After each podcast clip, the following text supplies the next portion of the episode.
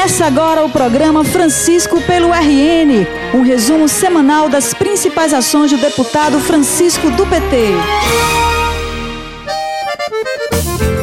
Olá, conterrânea e conterrâneo! Hoje é dia de mais um resumo semanal das atividades do deputado Francisco do PT. Uma semana marcada por um evento bastante especial para o Seridó porque na última quinta-feira aconteceu no povoado Barra, em Parelhas, a pré-estreia do filme Bacurau. O evento aconteceu com a participação dos diretores e boa parte do elenco do longa-metragem, gravado no povoado parelhense. Além de atores e produção, o lançamento aconteceu com a participação de várias autoridades, incluindo a governadora Fátima Bezerra e o deputado Francisco. Quero agradecer na condição de governadora, agradecer a todo o elenco, ao Kleber, ao Juliano, em nome de Sônia, agradecer a todos que deram vida a esse filme por esse gesto, por esse ato de sensibilidade. De repente dizer, olha Fátima, a gente quer exibir o filme Bacurau lá na barra onde ele nasceu, quer dizer, onde ele foi exatamente filmado. Então, para nós, primeiro, é um orgulho imenso repito, Rio Grande do Norte, comunidade aqui da Barra, Parelha, Siridó Norte Rio Grandense, vizinho aqui o Siridó Paraibano, se vir de, de cenário, né, para essa história tão bonita que é o Bacurau. Esse momento é um momento que marca a história do Seridó, marca a história do município de Parelhas. Todos nós, parelhenses, seridoenses, ficamos muito orgulhosos de saber que uma parte muito significativa foi produzido, foi filmada aqui na comunidade Barra, aqui em Parelhas, em outros municípios como Acari, mas a Barra foi o cenário principal, muitos figurantes conhecidos nossos, nós ficávamos ali é, muito felizes de poder identificar as pessoas de Parelhas que participaram como figurantes, alguns inclusive com falas. Então é, é, é muito bom para nós saber que Parelhas, que a Barra é, estará nas telas dos, dos cinemas pelo Brasil e pelo mundo afora. Francisco pelo RN. Francisco pelo RN. O reconhecimento do trabalho do deputado está presente em todos os lugares do estado. No último dia 16, por exemplo, ele esteve em Ipueira para receber o título de cidadão ipueirense, concedido pelo vereador Vitor Hugo. O que me motivou a dar esse título a Francisco foi sua forma de trabalhar, sua simplicidade, atenção ao município, sempre disponibilizar do seu gabinete para que sempre estará de portas abertas para o povo de Ipueira e do Rio Grande do Norte. E parabenizar também Francisco pelo belíssimo trabalho que ele vem fazendo pela educação do Rio Grande do Norte.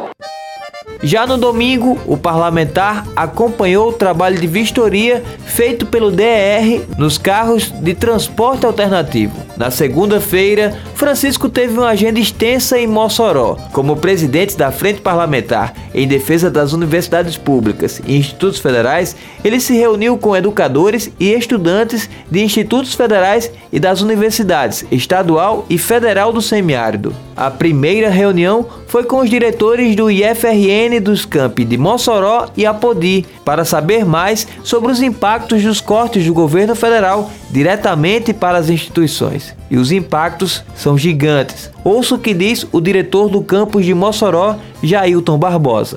A situação do campus é que nós estamos administrando no limite, porque deixamos de realizar aulas de campo, deixamos é, de ter atividades no turno noturno, no auditório, visitatex não estamos fazendo mais, eventos também, cortamos vários eventos, de modo, capacitação de professores também não zeramos, de modo tal, o que hoje a gente tem enquanto recurso, dá para administrar até dezembro. A grande preocupação nossa é para 2020. O deputado Francisco aqui nos visitando, querendo saber qual é os impactos desses cortes, é, levando para o fórum, criando debate. Eu acho que é dessa forma que a gente fortalece é, a instituição junto à sociedade civil.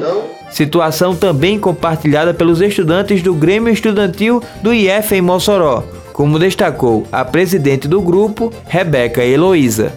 Nesse momento, é, a gente mostrou mais a realidade do que é o nosso campus, né, do que a gente está sofrendo. Hoje, infelizmente, com os cortes, a gente não tem verbo suficiente para realizar. Né? A mesma realidade o deputado encontrou no campus da UFESA, a Universidade Federal do Semiárido. Quem fala agora para a gente é o vice-reitor da universidade, o professor José Domingues.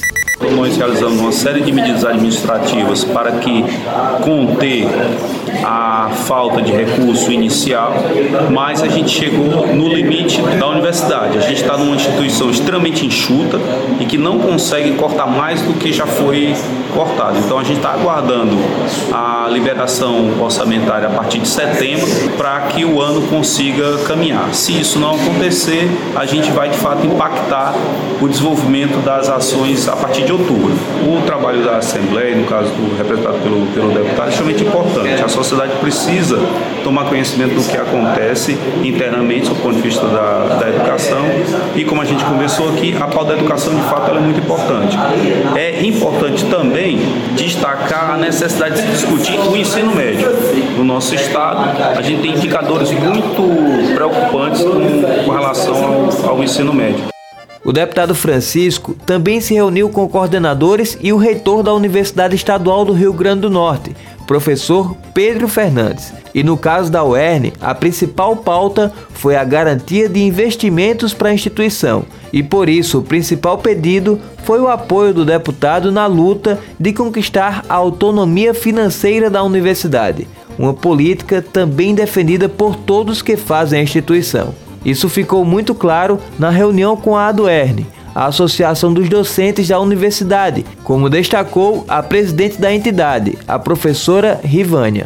Nós temos uma pauta que é constante, que é a defesa da UERN como uma instituição pública, né, como uma instituição extremamente importante para o Estado do Rio Grande do Norte e para que ela se mantenha assim, nós temos duas frentes de luta que são importantes. Uma primeira frente, que é a questão da autonomia financeira, de gestão financeira da universidade, que é um orçamento que permita à universidade planejar suas ações e garantir suas ações de continuidade e de expansão da universidade. E uma outra frente, que é o plano de cargos e salário, tanto para os servidores como para os professores, professores, tanto técnicos como professores, que nós precisamos de um plano de cargo e salários que permita a permanência desses professores na universidade, que permita a progressão funcional. Para além disso, nós discutimos também o projeto que foi aprovado recentemente pelo deputado né, da Escola Democrática e a importância disso para a universidade, porque a gente sabe que perseguição, cerceamento das, nossas liberdades está posto em qualquer espaço. Então, esse projeto se faz importante que a gente traga para dentro da universidade, que a gente discuta discuta com os estudantes, discuta nos departamentos, para que a gente possa realmente garantir o que a universidade é, um espaço plural, um espaço de debate de ideias, um espaço de diversidade, né, um espaço onde o confronto com o diferente é para um crescimento e não para uma prisão. Em todos os encontros em que participou com os educadores, o deputado falou sobre a aprovação da Lei Escola Democrática, de autoria dele, o assunto foi um dos temas do seminário de formação de professores, realizado pelo Cinti, na visita à cidade de Areia Branca, onde Francisco também participou. Na oportunidade, eu tive a possibilidade também de dialogar sobre a lei da escola democrática e a importância da manutenção do Fundeb como uma política permanente, se possível constitucionalizada, para garantir os avanços da educação básica, desde o ensino infantil, passando pelo fundamental e médio até a educação de jovens e adultos e a manutenção do piso dos professores, do piso salarial da categoria dos educadores e educadoras. Francisco do PT é diálogo e participação. Durante a semana, o deputado Francisco do PT realizou também uma audiência pública com a participação de servidores do Banco do Nordeste para discutir a possível extinção da instituição. A presidenta da Associação dos Funcionários do BNB, Rita Josino, foi uma das participantes.